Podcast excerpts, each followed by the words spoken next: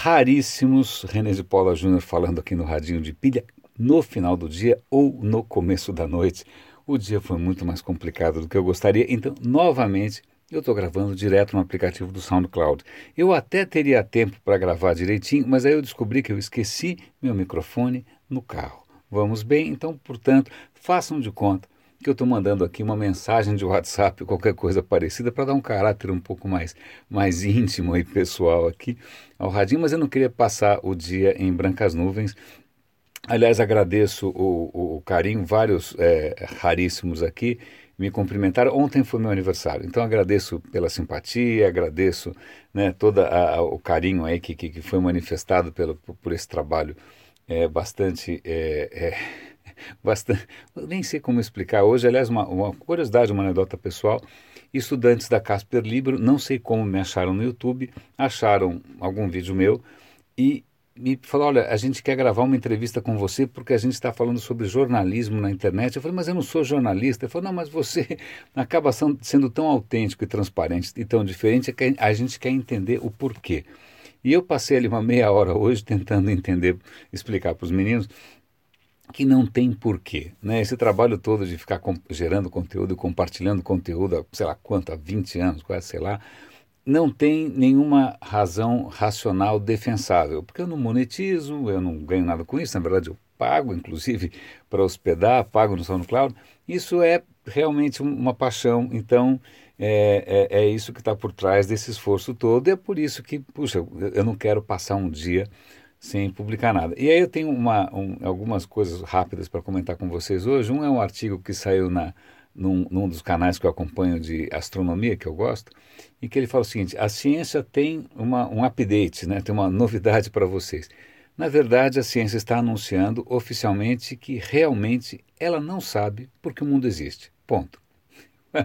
a questão é a seguinte: em princípio, no Big Bang, quando teve lá, ou quando tudo começou pelo menos, em princípio, de, de, deveria ter sido criada a mesma quantidade de matéria e antimatéria.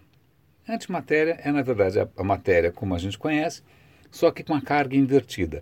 Então, um próton, ao invés de ser positivo, ele é negativo, ele é um antipróton. O elétron, ao invés de ser negativo, ele é... tudo funciona do mesmo jeito, só que com a carga trocada. A questão de antimatéria é que quando ela se encontra, como no filme de ficção científica, quando antimatéria encontra com matéria, bum, elas se aniquilam. É um caos.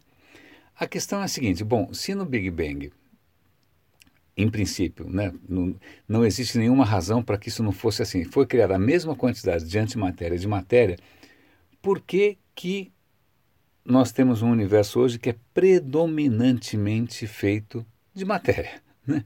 Por que, que no começo as duas coisas não se aniquilaram? Né? Ou por que será que tem mais matéria do que antimatéria? Então, bom, vamos ver se a gente consegue descobrir alguma diferença, alguma diferença, mesmo que seja mínima, entre matéria e antimatéria, que explique por que tem mais matéria, né? por que estamos aqui.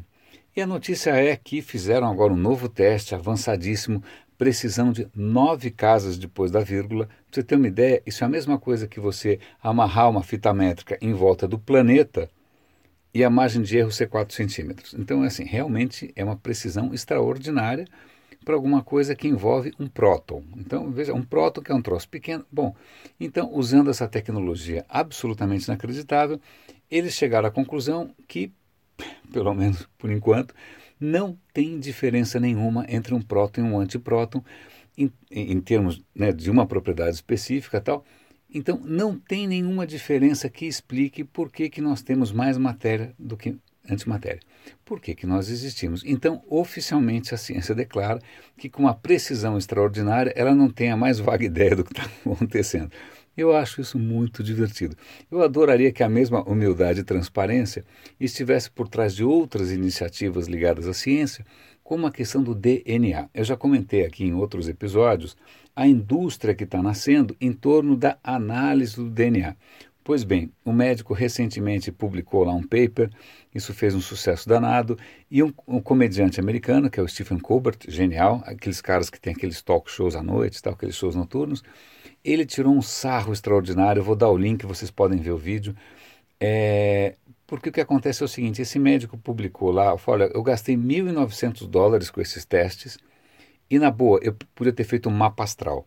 Porque a quantidade de baboseira é tão grande, são tantas coisas que não têm validade científica e que estão sendo repassadas para as pessoas como sendo cientificamente válidas. Tem, tem lá desde você pode imprimir um cachecol com seu DNA, que realmente, se eles trocarem o meu com o seu, eu não vou perceber, mas também outro serviço que eles podem recomendar qual é o vinho ideal baseado no seu DNA, em que você pode encontrar o seu parceiro ideal baseado no DNA de ambos e um monte de baboseira em cima dessa história, o que queima o filme das coisas que realmente têm alguma base científica. Realmente você consegue detectar algumas doenças ou predisposições né, é, no seu genoma, mas quando com essa quantidade imensa de bobagem, realmente queima o filme. A última coisa que eu quero comentar com vocês, que era, obviamente eu já esqueci, vamos, vamos dar uma olhada aqui, vamos ver se eu, se eu localizo o que, que eu ia comentar com vocês. Era alguma coisa engraçada. Um instante, espero que eu manipulando aqui o telefone não gere ruídos desnecessários. Eu estou usando aqui o Pocket. Ah, já sei. É, falando em mundo existir ou mundo não existir, acontece o seguinte: é na New Scientist, um artigo que eu vou dar o URL para vocês, em que o cientista comenta que, olha, de tempos em tempos, de tempos em tempos, o Sol né, tem um acesso de mau humor e ele lança o que eles chamam de solar flare. Né? O nome é bonito, mas isso na verdade é uma absoluta hecatombe, né? uma, uma, uma coluna de partículas, um jorro de partículas medonho, isso pode acontecer de novo. Quando eu digo de novo, é que existe sim registro disso ter acontecido no século XIX, 1856. O Sol soltou uma dessas. Bom, eu ia fazer uma analogia de natureza gástrica, mas deixa para lá.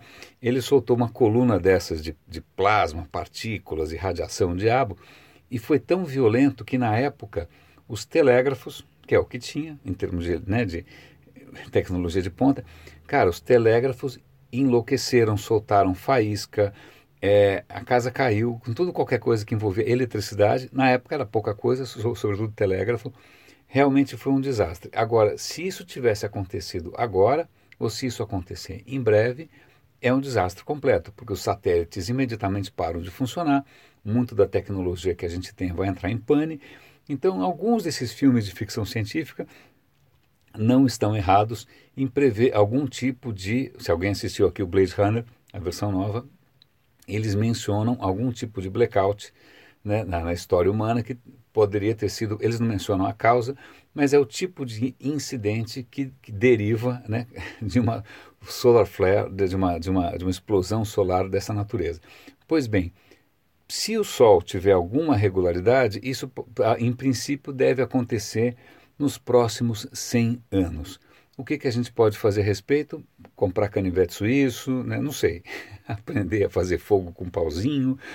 É, nós estamos realmente numa situação frágil, porque todo o conhecimento humano, toda a atividade humana hoje né, depende visceralmente de eletrônica, de eletricidade, de computadores tal. Então, nós estamos aqui à mercê do Sol, então uh, começa a fazer sentido por que algumas civilizações faziam sacrifício. Tá? Acho que a gente podia começar a pensar em fazer a mesma coisa. Né?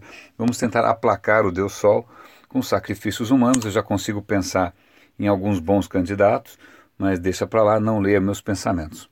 Raríssimos. René de Paula Júnior, eu não queria passar o dia sem comentar algumas notícias dessas com vocês, mesmo que elas realmente tenham um pouco a ver com o nosso dia a dia do mercado digital.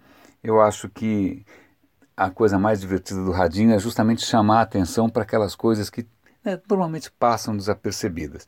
Eu acho que esse é, é um dos principais papéis desse canal aqui. Raríssimos, fiquem com um grande abraço. De novo, obrigado pelo carinho e espero amanhã poder gravar em circunstâncias menos improvisadas.